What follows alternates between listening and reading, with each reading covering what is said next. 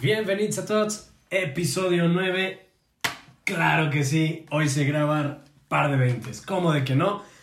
Hermanito, un gusto otra vez compartir foro contigo. Como cada semana. ¿Cómo Como estás? cada semana. Estoy muy bien, estoy ¿Qué muy semana, bien. eh? ¿Qué, ¿Qué semana? semana? ¿Viste el Super Bowl? sí, claro que lo vi. ¿Qué claro que lo vi. The Weeknd. The Weeknd, muy decepcionante. Totalmente. Muy, totalmente muy de decepcionante. Creo Cosa- que sí le faltó la, la- la frescura de un, de un artista Invitado. oh, ajá, un invitado, Invitado, ¿no? Yo siento que es lo que faltó. Daft No, la Rosalía. No, la Rosalía no. Pero, Ah, eh, hubiera estado interesante, pero sí dejó mucho que desear. sin duda alguna. ¿Viste el partido de Tigres hoy? Claro que Para yes. quien no sepa, estamos grabando esto un jueves. Así es. Hoy jugó Tigres contra el Bayern Múnich. Perdió. Perdió 1-0. Evidentemente, no le iba a ganar Bayern Múnich. Pero pues. Estuvo entretenido, estuvo divertido, estuvo valió la pena. Mediodía con chelita. Así es. Chingón. Así es, estuvo muy bien, día tranquilo, pero muchos highlights. Demasiados. Muchos Demasiados. highlights, muchas problemáticas y pues bueno, Asos. bienvenidos una vez más a Par de Veintes. Arranquemos de una vez, Ruby. Bueno, la primera noticia, yo creo que es lamentable para todos aquellos que nos dedicamos y seguimos todo este ámbito cinematográfico y audiovisual. Y estamos hablando de el cierre de Cinemex.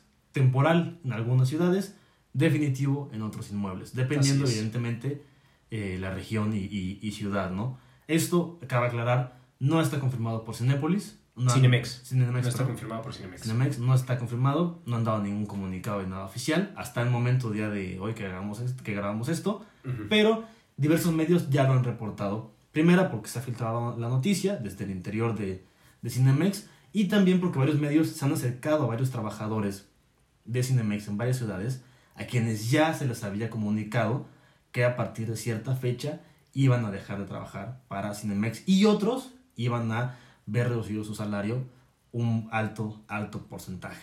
Y es lamentable porque pues es una de las dos cadenas más importantes a nivel nacional y una de las, una de las más importantes a nivel Latinoamérica Así de es. exhibidores. Así es. Sí, es lamentable, como bien lo dices, no, no cerró en todas sus salas, no ha cerrado de nada, no ha dicho nada oficialmente, pero pues ya es bien sabido que se las está viendo no negras, sino lo que le sigue. Y este. Y pues bueno, sabemos que ya lo habíamos mencionado, no es lo único que está sufriendo en México, no es la única exhibidora que está sufriendo en México, ya lo habíamos mencionado anteriormente. Eh, Cinépolis también. Cinepolis con una deuda de, De mil millones. de dólares. Que, ojo, también, digo, re- re- recapitulando un poco lo que comentamos en ese capítulo, te puedes captar el pagar mil millones en tres años, algo estaba bien. Y también el Cinemex. Tenía, Sí, una, tenía, o tenía una expansión eh, planeada a nivel nacional muy interesante y que estaba bastante bien armada. Evidentemente, llegó la pandemia y a todo mundo destrozó. A todo mundo, a todo mundo. Pero si bien ya era una tendencia que venía a la baja. Sí. O sea, anduvimos leyendo por ahí diversos medios y diversos este, estudios y ya era una tendencia que venía a la baja. Simplemente lo que platicábamos, lo que hizo la pandemia fue acelerar ese proceso. O sea, lo que pudo haber sido en 10 años de, los, de las salas de cine, lo, la pandemia dijo, ¿sabes qué? Este año, que se vea, que se va al carajo. Y es que también es una es resultado de, de varios síntomas que tienen a la industria así como, como con ¿no? Lo que comentamos el año pasado, bien decía Canacine que el desplome de la taquilla había sido un 80%, lo cual es histórico. En la vida ha habido un desplome tan grande de la taquilla. Eh, Así es. Creo que desde la, la, la depresión de inicios del siglo XX, puta, me atrevo a decir que ni siquiera existía como tal el concepto de cine eh, actual. Entonces, ha sido un desplome eh, histórico, pero también es que es, es un poco, híjole, era como un final cantado, porque bien, bien, Se veía comen- venir. bien comentabas, en otros países la tendencia ha sido un poco a la baja de ir a los cines de manera física. Y En esta- México, en y- y México, en México también, en México también. Pese a que es uno de los países más consumidores en salas físicas, Bueno, es, en es el, teatros, es el cuarto mercado más grande. Exactamente, es el cuarto más, el mercado más grande en, este- en- en el mundo. Entonces, Ojo, sí es des- detrás de países como China, como India, la India, el propio, el propio Estados Unidos, o sea, son mercados muy grandes y México, hay que, hay que decirlo, primera, combina varias cosas porque los boletos de- del cine aquí en México son muy baratos a comparación del resto del mundo, lo cual hace relativamente accesible para un público estándar el ir al cine. Pero Ojo. también. Baratos según la experiencia que te brinde. Claro. Eh, baratos en promedio, no este. eh, sabemos que tienen distintas gamas de, de teatros, como el VIP y demás, y todos los precios dependen de la zona del país en la que te encuentres y demás. Pero haciendo un promedio eh, nacional y demás, son relativamente muy baratos. Claro, porque estamos hablando de que, por ejemplo, en Europa el precio estándar del boleto a estar por los 12 euros. Y aquí en México, dependiendo evidentemente la región y el cine y el tipo de servicio, el promedio oscila en 80. los o- 80, 75 pesos más o menos, Ujú. que sigue estando alto para el salario mínimo mexicano, pero es un poco más, más accesible, ¿no? Eh, pero a, a lo que iba es, es el resultado de unos síntomas que se veían venir de manera eh, gradual y que la pandemia únicamente aceleró. Aceleró que el desplome de la, del cine presencial se fuese más Aceleró que evidente. se viera, exactamente. viera, claro. Se le- le Y también hizo más, más visible la mudanza de muchos usuarios a la parte de streaming. Sí. Sí. Y, y hablando ya un poco más de la pandemia, es un poco eh, difícil el, el sostener este tipo de negocios, digo porque es lamentable que varias, varias personas pierdan su trabajo, pero es un poco difícil sostenerlo si tienes varias interpretaciones de la pandemia, muchas políticas, muchas muy regionalistas, por ejemplo, pero también tienes datos que se contradicen entre sí. Por ejemplo, recordamos hace un par de, hace un par de, de minutos la campaña que hacía Canacine hasta el año pasado, que era de te invitamos a ir al cine porque el cine es un espacio libre de COVID, que puede que sea cierto, pero hasta hace un par de semanas sale el estudio del INEGI y dice, ok, sí, pero no. INEGI dice, como tal, el cine físico no es un punto de contagio. Pero ¿qué crees? Las plazas comerciales donde están puestos los cines, sí lo son. Entonces tú me puedes vender lo que quieras, me puedes decir, sí, el cine no es punto de contagio y estás en lo correcto. Sin embargo, eh, ir a la plaza sí es un punto de contagio. Y también ahí entra una disputa entre... Eso si fuera cierto. O sea, eso si fuera cierto, Claro. que de verdad el cine no es una. No es este, cuestión de contagios, ni mucho menos. Pero como bien te lo mencionaba, güey. eh, creo que en ese sentido entiendes a Canacine en un punto de que las normas de al menos de México, del país, están siendo muy injustas con el cine. ¿Por qué?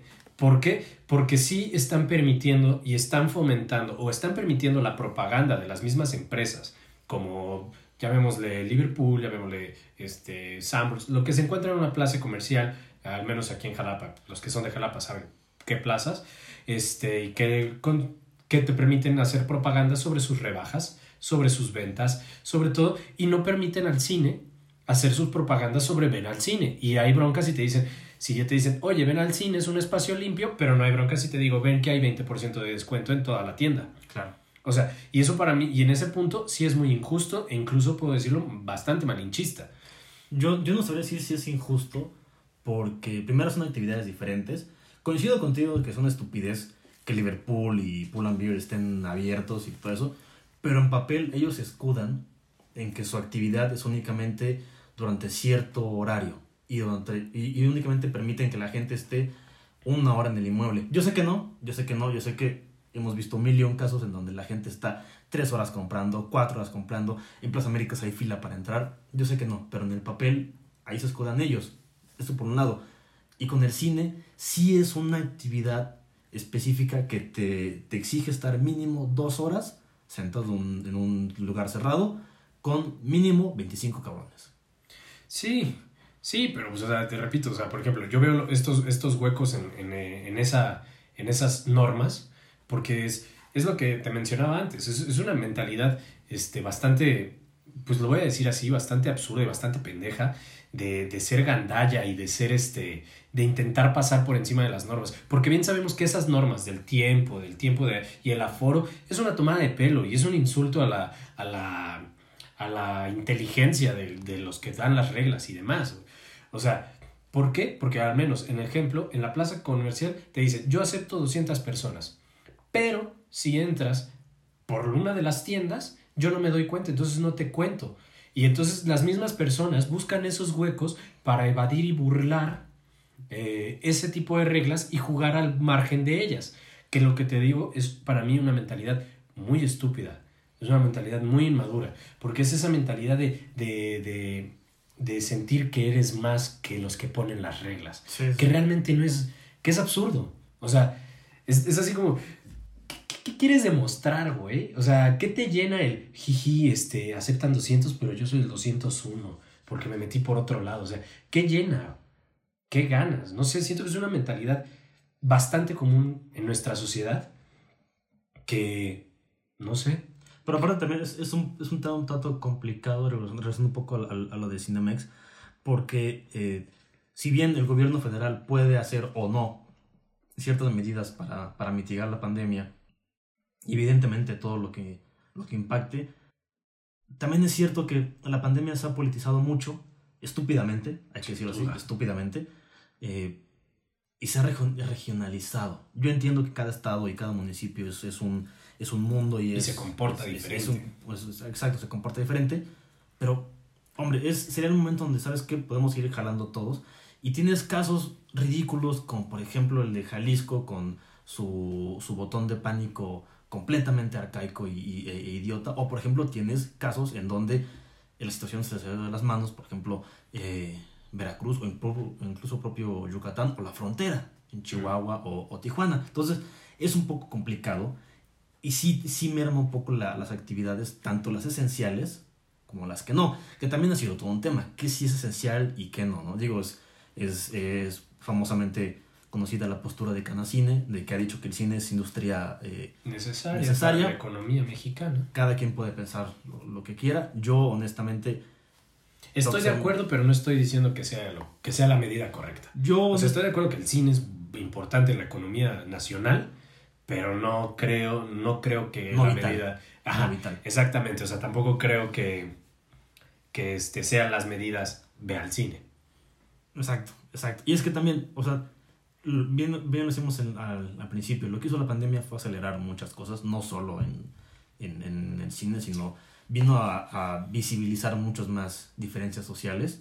Eh, pero hablando específicamente del cine, sí hay una, hay una clara diferencia entre aquellos que hicieron o que están mudándose a esta parte del streaming de manera muy cómoda y aquellos a los que no. Porque, por ejemplo, eh, digo, aquel que tiene los recursos para, ¿sabes qué? Yo no voy al cine esta vez y sí tengo la posibilidad de quedarme en mi casa, ese que es un privilegio, hay que decirlo, Sin duda. es un privilegio poder quedar en casa y que aparte, encima de eso, poder pagar ciertas plataformas de, de streaming como lo es Netflix, como lo es Amazon, como lo es eh, Disney recientemente, merma mucho de aquellos que dicen, ¿sabes qué? Yo ahorraba 100 pesos y me iba con mi familia o con mi novia a ver una película y era mi salida del mes, era mi escaparate, Claro. que psicológicamente te ayuda bastante.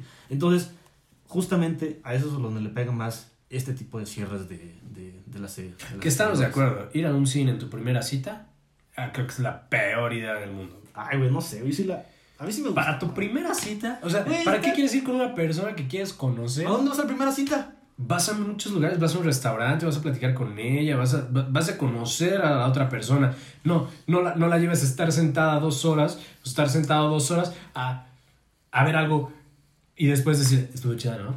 Güey, pero para la gente que es segura de sí misma. Por ejemplo, yo era muy inseguro de, mismo, de mí mismo y lo que menos quería era hablar. O sea, para Pues- mí era la, la, la cita perfecta porque era pues, chingón. Si me besas de noche y no me veo, de noche todos los gatos son pardos, ¿no? pasa, pasa. O sea, sí, güey, pero es que, o sea, primero tú tienes la confianza, tú estás en la cima de la pirámide. Yo, yo estoy en la base, güey. Yo estoy, yo estoy- Mira, yo te veo a ti. Pati. Te veo arriba a ti eh, con Patricia Mendaris, güey, con eh, Con el- Emanuel. con Emanuel, con, el- con el güey que se casó con la hija de Slim. O sea, así, así te veo. Y yo estoy en la base, güey, con baja autoestima, Bases güey. pirámidos. Con baja autoestima. Ya lo dije. Ruventus Bases pirámidos. No, pero, bueno, pero bueno, regresando, regresando al punto eh, inicial, eh, o sea, el, el problema con, con Cinemex es que, primera, es uno de los dos principales escaparates que tiene el cine, Sin duda. independientemente si es cine internacional o cine nacional, es un escaparate bastante, bastante grande. Y aparte también hay que decirlo, México representa una oportunidad para, eh, pues para los exhibidores muy grande, porque si bien ya habíamos cubierto relativamente todo el espacio eh, nacional, somos 120 cabrones y es, es un mercado 120, 120 millones. Ajá, perdón, sí, sí. Eh, eso por un lado. Pero también como comentamos al inicio, o sea, esto vino a acelerar un poco toda esta transición hacia el streaming. Sí, sin duda, hasta- lo que estaba cierto punto. lo que estaba pensado que eh, la caída del cine a 10 años, eh, la pandemia dijo, "No, papi, en un año. En un año quiero que te caigas." Y hasta cierto punto, porque digo, esto tiene que ver un poco con los siguientes tópicos, Claro. pero sí creo también, y ya hay varios autores hablando de eso, que estamos llegando al punto de quiebre del consumidor. Porque ya estamos, hemos hecho esta transición tan rápida que no le hemos dado eh, tiempo ni a la economía ni al propio consumidor a que se adapte a la nueva circunstancia. Ni a las empresas. Ni a las empresas. Las empresas están, no saben qué hacer y están haciendo todo y está provocando justamente eso. Exacto, y entonces llega, llega el consumidor, una, ya tratando de elegir qué paga y qué no, o simplemente, ¿sabes qué? Yo ya no pago ya nada, no pago nada. ¿Por qué? ¿Y cuál es la diferencia con el cine presencial? Con el cine presencial, tú decías, voy a elegir esto, pero al mismo tiempo elijo no ver esto, pero es mi decisión. Yo decido qué ver y qué no ver, ¿no? ¿Cuál, también con ciertos matices, porque luego hay, hay películas que compran 8 salas de 10 y tampoco dejan mucha, Mucha mu- opción. mucha opción, ¿no? Pero bueno, en un, en un ideal en donde haya varias opciones, tú eliges qué ver y qué no. ¿Cuál es la bronca con el streaming? Que, eh, primera, son tantas, ya han sido tantas, que es una, primera es una saturación de contenido. Segunda, es una saturación de costos, porque quitando lo que es básico para un- una persona promedio, o sea, agua, luz, renta, comida, eh, gas, Internet, tal internet, vez. tal vez, Techo. techo, exacto. Eh, el streaming hay que aceptarlo, es un extra. Es un lujo, Es, es es un lujo es un entretenimiento. Pero ¿cuál es la bronca? La gente termina gastándose, si tú juntas ahorita todas las plataformas que hay disponibles aquí en México, estarás haciendo un gasto aproximadamente de 500 pesos, únicamente de plataformas.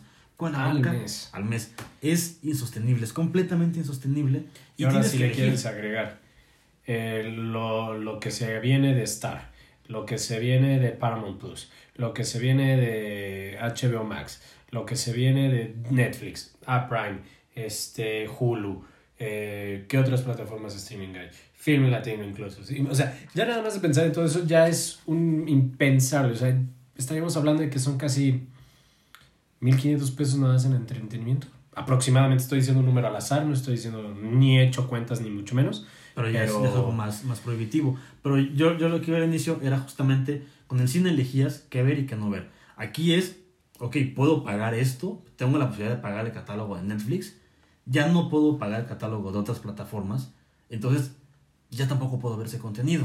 O sea, ya, ya ni siquiera pagando una puedo ver todo. Entonces Claro. sigue siendo la brecha un poco más grande entre los que sí pueden pagar y los que no. Y eso hablando únicamente de streaming hay que agregar todos los gastos que un usuario promedio tiene. No solo de cine, sino también, por ejemplo, hay mucha gente que paga Spotify, que paga servicios de almacenamiento como lo son eh, iCloud. iCloud o Google Drive. por ejemplo. O algo, por ejemplo, que en la pandemia creció bastante, que es Zoom. Y Zoom no es barato. No. Y mucha gente lo ha ocupado para clases en línea, para trabajar en línea, y es un gasto extra. Entonces, sí está llegando el punto en donde eh, el consumidor está en un punto de quiebre.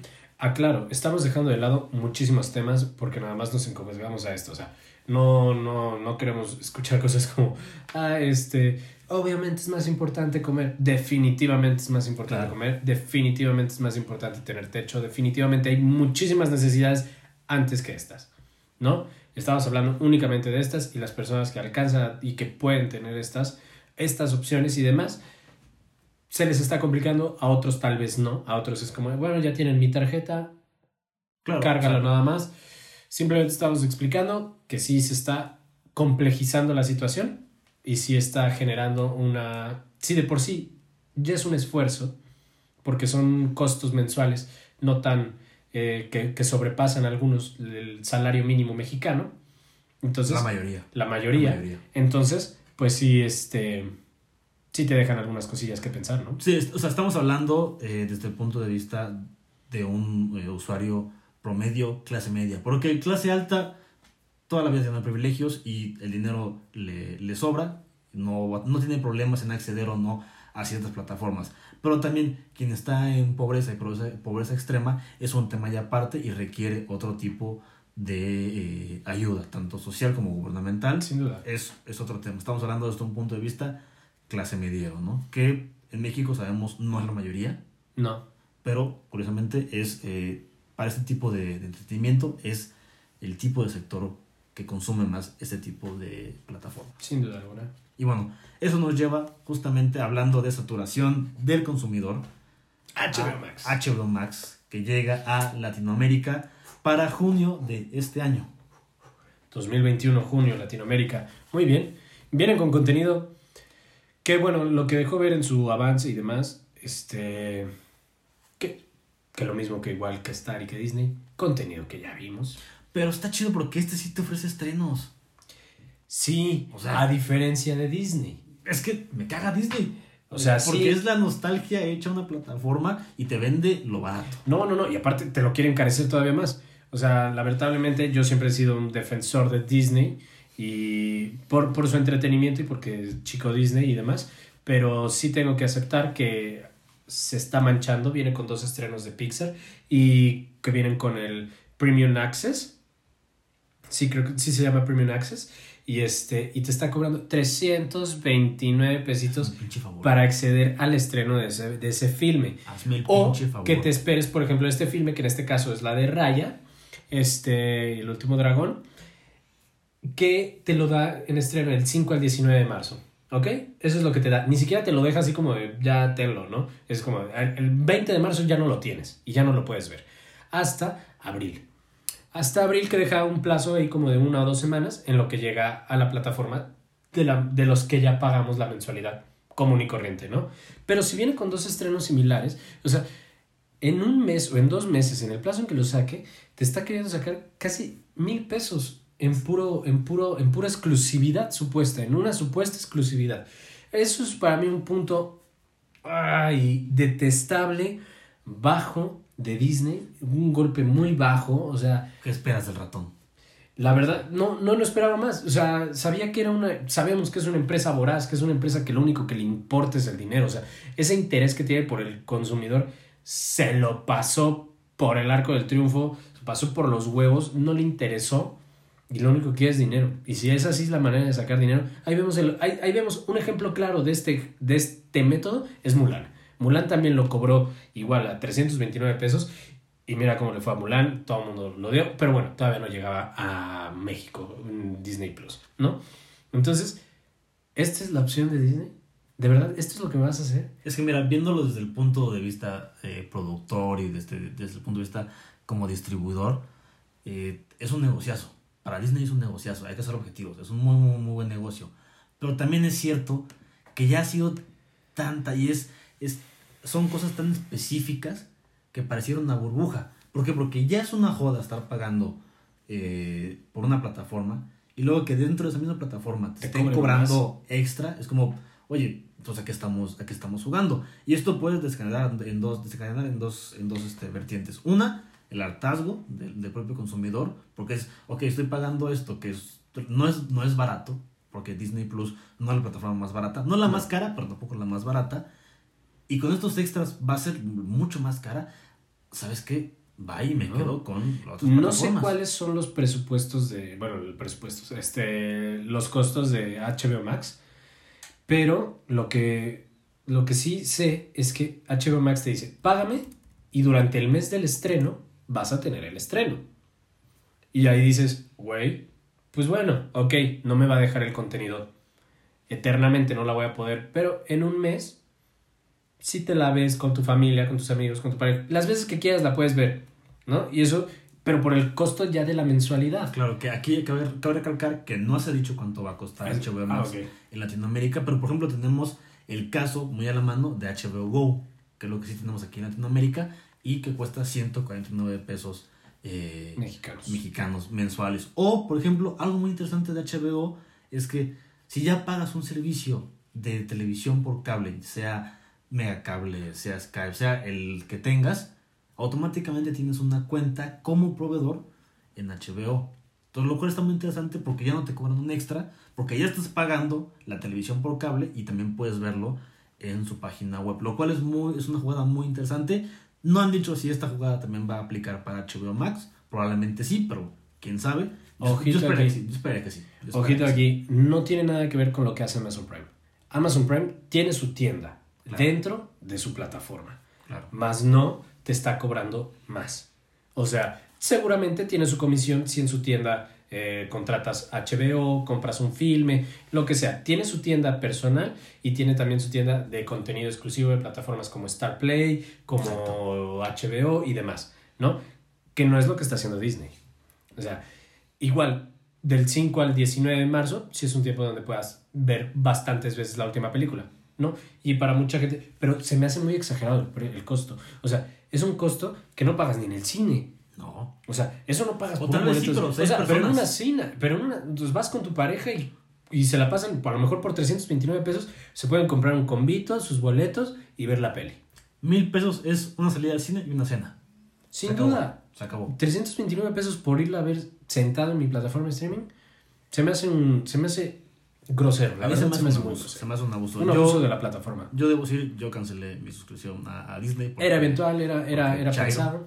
O sea, la venta me, me pesó más. Bueno, ya yo te platicaré qué tal está WandaVision. No, pues, la he visto. Porque pues, voy a la esquina, la hablo con, con el que vende las tortillas y sin pedo la. Te la platica, ¿no? Exacto. sí, hasta Te la platica. visualmente.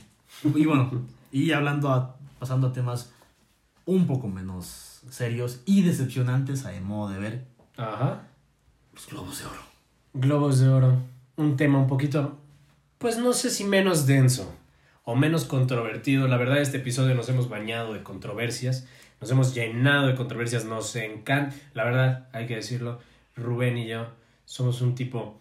Somos las Patti Chapoys, o sea, cuando estamos solos, es, es puro chisme y puro debraye. Entonces, este. En buen sentido, con. En el buen sentido, en el buen sentido. con- no- con no- mucho respeto a la señorita este, Chapoy, Patricia Chapoy, sí, sin duda.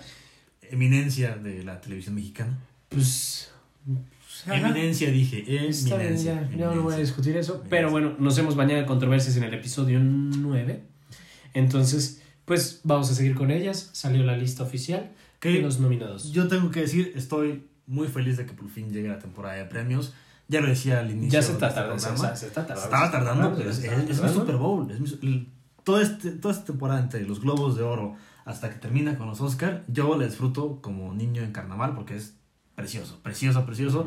Yo sé que es una banalidad, yo sé que no suma o resta a las películas, porque aparte son- Gustos de niño blanco. son gustos subjetivos, pero yo disfruto mucho esta temporada y ya salieron las nominaciones de, lo- de los Globos Al de Oro. fin. Tengo que decir algo y lo voy a decir de una vez. Nominaciones anormales para un año anormal del cine. Sí, sí. Sin duda alguna.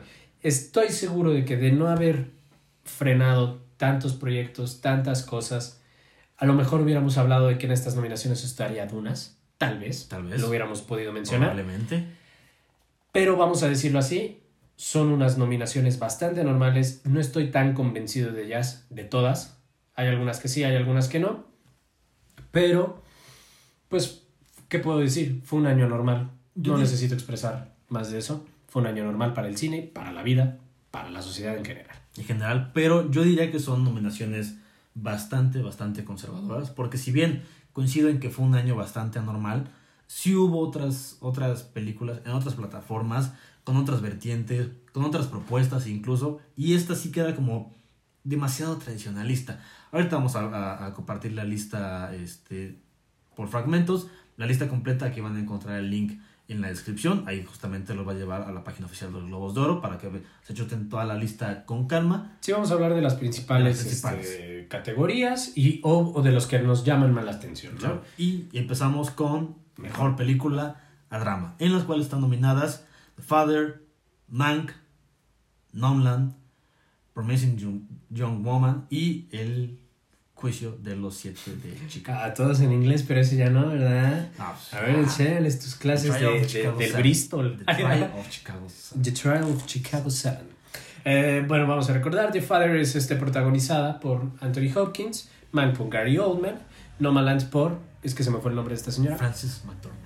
y Promising Young Woman, que es una película también bastante controvertida, y El Juicio de los Chicago 7 eh, fue protagonizada incluso por este compa de, de Animales Fantásticos, ¿no? Y todo. La verdad no he tenido oportunidad de ver esa película. Bueno, es un reparto Es un enorme. espectacular. Está Baron Cohen, está... Ajá. Sí, es cierto. este... Ah, se fue el nombre de este, el, el que hizo este... El de Animales Fantásticos, ¿no? No, ¿Dónde el está? Queen.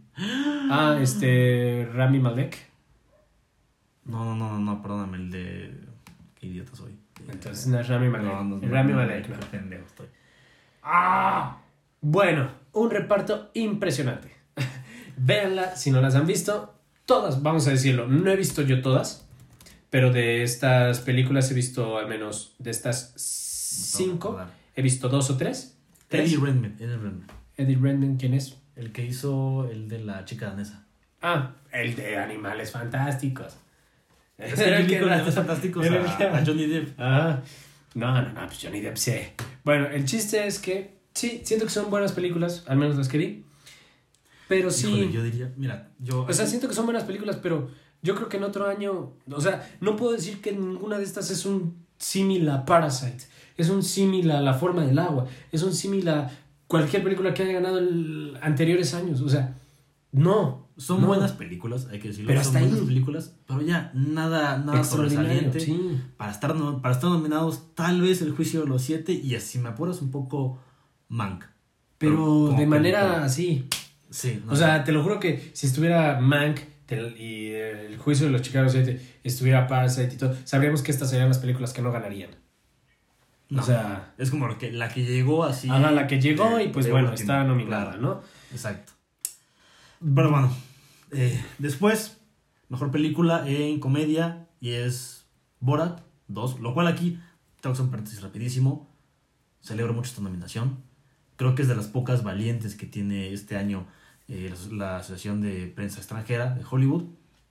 Porque Borat es una película muy fuerte, muy pesada, muy directa, muy anti-gringa. Curioso, digo, Sacha Baron Cohen es famoso porque es, es un comunista no declarado y la película es un goce. Es un goce, está en Amazon Prime, véanla cuando, cuando puedan. También está nominado Hamilton, no sé qué chingas es aquí Hamilton, Music. Music, Palm Spring y The Prom. Prom. Hazme el favor, The Prom. Sí, The Prom. digamos, ya mira, todo se resume a eso, a que de verdad el cine fue un año muy extraño. The Prom con James Corden. Digo, ojo, me fascina James Corden. Creo que su Late Night Show es de los mejores que hay a nivel mundial.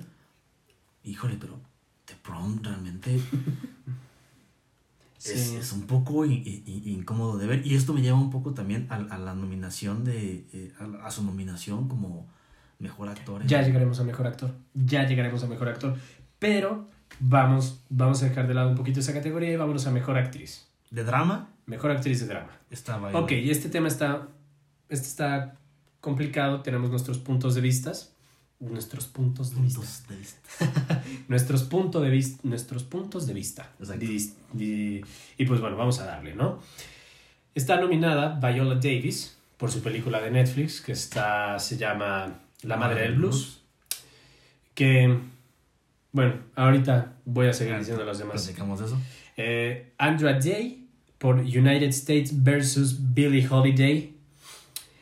No la he visto, la verdad no he tenido la oportunidad de verla. Eh, Vanessa Kirby por Pieces of a Woman. La verdad, es- esa la vi y es una muy buena actuación de ella. Eh, está incluso está en Netflix. Frances McDormand, que sale en la película de Nomadland, que está también nominada a Mejor Película. No sé qué es ahí. Tú sí fuiste el que tuvo la oportunidad de verla. Y Carrie Mulligan. Carrie Mulligan por la película de Promising Young Woman o Dulce Venganza, que es una película que también ha levantado mucha controversia. Eh, Yo vi una nota, me llamó mucho la atención y por eso fue la que me orilló a ver la película, la verdad, porque la nota, el encabezado decía la película que todos los hombres tienen que ver. Ah, Y yo dije, ah, caray, me identifico, soy hombre, voy a verla. Y bueno, es una temática que bien sabemos es bastante compleja y bastante difícil, que es sobre estas personas que han sufrido acoso, las mujeres que han sufrido acoso, que han sido abusadas y demás. Y esta película la, la- la- le da un giro a esa, a esa situación que es lamentable. Y pues sí, a lo mejor sí tienes razón esa, el título del encabezado de aquella nota. Todos los hombres tendrían que verla porque sí es lamentable que esas cosas sigan, sigan pasando y que se siga teniendo que hablar de ello. En pleno siglo XXI. En pleno siglo XXI, pero pues bueno, eh, no, no, no vamos a profundizar en eso porque no nos corresponde, No, compañero. pero simplemente es, es un tema que nos corresponde. Hay que aclarar, estamos a favor, pero hasta ahí. Hasta ahí lucha no- no nos corresponde simplemente por simple hecho de que somos Varones. Así. por ahí. Tal cual. Y regresando un punto, regresando, regresando un poco al tema que querías tocar de la madre del blues. Viola Davis. Viola Estoy muy enojado Davis. con esas películas.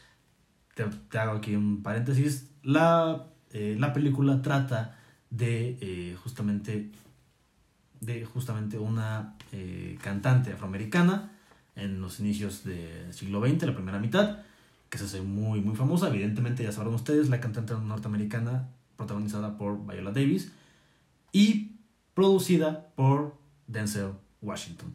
Uno esperaría que la película fuese la vida de esta cantante, la obra de esta cantante, pero no, se centra específicamente en un pasaje de su vida mientras grabó eh, una edición especial de uno de sus discos más, más famosos, ¿no? Básicamente es la película y vamos, vamos a acompañar a la protagonista de fin, de principio a fin, mientras graba este, esta parte del disco especial, que es como una especie de relanzamiento o algo por el estilo. Hasta ahí la premisa de la película. La película realmente está muy bien lograda técnicamente, pero la historia es muy, muy, muy, muy floja. Y tengo que decirlo con todo el respeto posible, es la típica eh, película de afroamericanos que se quieren hacer el mártir.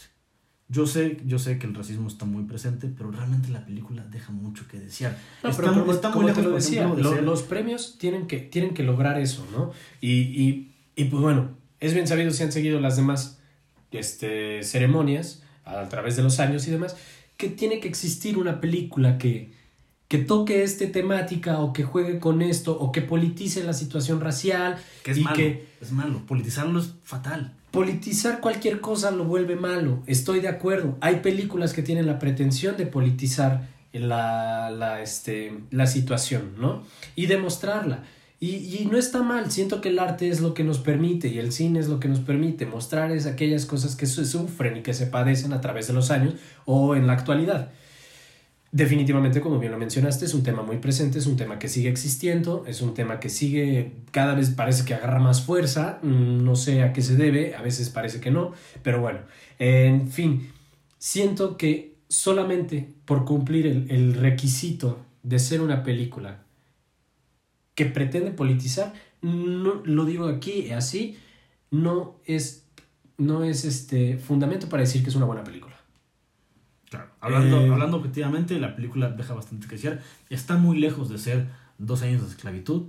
Está muy lejos de ser eh, Green Book, que ganó hace dos, tres años, no me acuerdo. Eh, y simplemente está nominada porque la, la produce Porque la politizó Washington, porque se politizó. porque se politizó, Nada más. porque Viola Davis es una eminencia como... Sin duda alguna, pero eso Como no actriz. hace una buena película. Y, y porque también aparece este actor de Black Panther. Sí, se llama Chadwick Boseman. Hay que decirlo, el vato es un actor decente, no es mal actor, tampoco es algo destacado. De- lamentablemente falleció este, este, el año pasado, a finales del año 2020, lo cual hizo que su carrera, por desgracia, también tuviera un boom inesperado. El fenómeno Van Gogh. Exacto. Pero, ¿qué crees, manito? Chadwick Boseman no es Van Gogh. Y yo de verdad no voy a aplaudir sus actuaciones por el único hecho de que haya fallecido. Es lamentable su muerte, sin duda alguna. Eh, es lamentable, el- como cualquier otra muerte, que es lamentable. Pero eh, no siento que eso hable y que tenga que ser motivo para incluso ser nominado a mejor actor, cuando ni siquiera es el protagonista. Exacto, es que también es, es- algo controversial. Él es, es un actor de reparto, sale en escasos momentos de la, de la película y está nominado a Mejor Actor Principal. Desde ahí ves lo amarillista y lo tendencioso que es la nominación. O sea, específicamente va buscando un sector, y perdóname, pero es inclusión barata. No, es inclusión a la de a huevo. Sí. O sea, sí, es, es como, hay que hacer inclusión, me vale madres, mételo. Sí, sí. sí, y es sí. como, güey. dejando un poco de lado que realmente tiene que llevar un, un talento, que estoy de acuerdo que sí tiene que haber eh, inclusión en todas estas cuestiones, porque aparte Estados Unidos es un país bastante grande, pero las formas, las formas importan mucho, la verdad es que duda. importan mucho, porque si no pareciera que le estás dando un hueso a, a cualquiera, y la verdad es que no, no tiene que ser, no tiene que Sí, ser digo, así. está nominado a mejor actor junto con Riz Ahmed, que es el protagonista del sonido del metal, con Anthony Hopkins, que también está nominado a mejor película con la película de The Father. Gary Eh, Oldman. Gary Oldman, que está nominado con, con Mank. Bien sabemos, no se necesita saber ni de Anthony Hopkins ni de Gary Oldman, que son una categoría brillante de actores. O sea, Lo han demostrado en muchísimas ocasiones. Pero aparte, por ejemplo, eh, Ahmed hizo un excelente trabajo en el sonido del metal. Sin duda. Que realmente merecía la nominación. Y creo que sí está muy por encima de, De sus Chadwick connominados. Boseman. Claro, Sí, claro, claro. claro. Sí, sin duda. Sin duda alguna. Y bueno, estoy continuando un poco con, con las categorías. Eh, digo, para no, no, no, no aventarnos un capítulo que dure una hora, porque bien podríamos aventarnos una hora únicamente hablando De las de nominaciones. los Globos de Oro. Pasamos justamente a la cuestión de televisión, que es un poco más, más, más light. Aquí yo debo aclarar que me gusta mucho el formato, por ejemplo, de los Globos de Oro, que sí divide entre comedia y drama, respetando cada género, porque creo que sí es... eh, son acercamientos que se debe tener al género, al género de manera eh, diferente. Aquí acaba de hacer la aclaración o el paréntesis de la mejor película eh, en lengua extranjera, que justamente hay, hay cinco, que también, mira, todo en esta, en esta premiación está a debate y a polémica, porque exactamente en esta categoría de mejor película de lengua extranjera, hay tres que son en lengua extranjera y dos que no. Las tres que me refiero es Another Round de Dinamarca, La Llorona, una coproducción entre Francia y Guatemala, Lifehead, una, una, una producción perdón, italiana, y Minority, Minari, Minority, una producción gringa. gringa. Y no está, ya no estoy aquí, señores, estoy muy indignado. Ya, lo dije, lo dije. No está, ya no estoy aquí. Podemos ir a papachar después a, a Ah, Fernando Frías. sin duda alguna. Pero bueno, Sería un sueño. Esta película es una producción gringa, realmente todo es norteamericano, sin embargo está hablado en otra, en otra lengua. ¿Por qué, Es está, lo que- nomi- por qué está nominado a mejor este, Película, película de lengua de extranjera. lengua extranjera? Si es una producción 100% norteamericana, no lo sabemos. Igual y puede haber ciertas cuotas, ciertas, ciertos reglamentos que sí cubrió para estar nominada en esta categoría, no lo sabemos, pero la verdad es que da de qué hablar. Y lo mismo, la segunda película, Two of Us, es una coproducción entre Estados Unidos Y Francia. y Francia. Y dices, lo mismo, ¿qué hace aquí una producción norteamericana? Por mucho de que haya sido coproducción con Francia, sigue siendo una producción norteamericana. Me imagino que por ahí debe de haber justamente los rubros que hablábamos, pero la verdad es que sí levantó bastante polémica. Y Sin más duda. por las que se quedaron fuera, como por ejemplo, ya, Ya estoy aquí. Sin duda. Y pues no sé, Ruby, yo siento que podríamos seguirnos alargando. Como bien les mencionamos, les vamos a dejar el link aquí para que chequen la lista y pues se peleen o no se peleen, pero pues yo creo que es momento de terminar para no irnos a un programa de hora y media. Entonces, Sí, porque aparte de editar luego esto es una, no, es una es una pachanga. joda, es una joda. Y pues bueno, Y no quiero hablar de que Emily in Paris está... está nominada mejor. Ah, sí, pinche- Pero bueno, pero bueno. Dejemos de lado eso, dejamos algunas categorías por cuestiones de tiempo, dense una vuelta a la lista, disfrútenla, eh, échenle una ojeada y pues esperemos las premiaciones, que supongo, obviamente vamos a hablar de ellas. Claro. Díganos Y- ustedes a cuáles hubieran nominado, cuáles creen que están, eh, es correcto que estén nominadas, cuáles creen que se quedaron fuera, si también creen que estamos en lo correcto o estamos bien idiotas. Sí, exactamente, o sea, todo se vale, o sea, nos pueden decir, ¿saben qué, güey? No sé de qué chingados están hablando. Y- Tú siendo un blanco hablando de, de afroamericanos, sí, yo un prieto entre color chocolate hablando un poco. en, tu escala famosa. Ajá, en escala de colores estoy como a la mitad. Ajá. está- Sí, o sea, de nuevo. Entonces, pues bueno, yo creo que esto es todo por el episodio de hoy. Par de 20 es un episodio controversial. Pero, ¿qué te digo? Se viene el episodio 10. Ya el 10. Ya se viene el 10. No creímos llegar tan lejos, pero es importante llegar al 10. Y pues sigamos así. Esperemos pronto también la pandemia nos permita entrar a, este, ¿cómo se dice? Traer invitados. Y pues bueno, yo creo que hasta aquí le podemos cortar. Como cada semana, Carlos, un gusto. Ruba, un gustazo. Y esto fue Par de 20.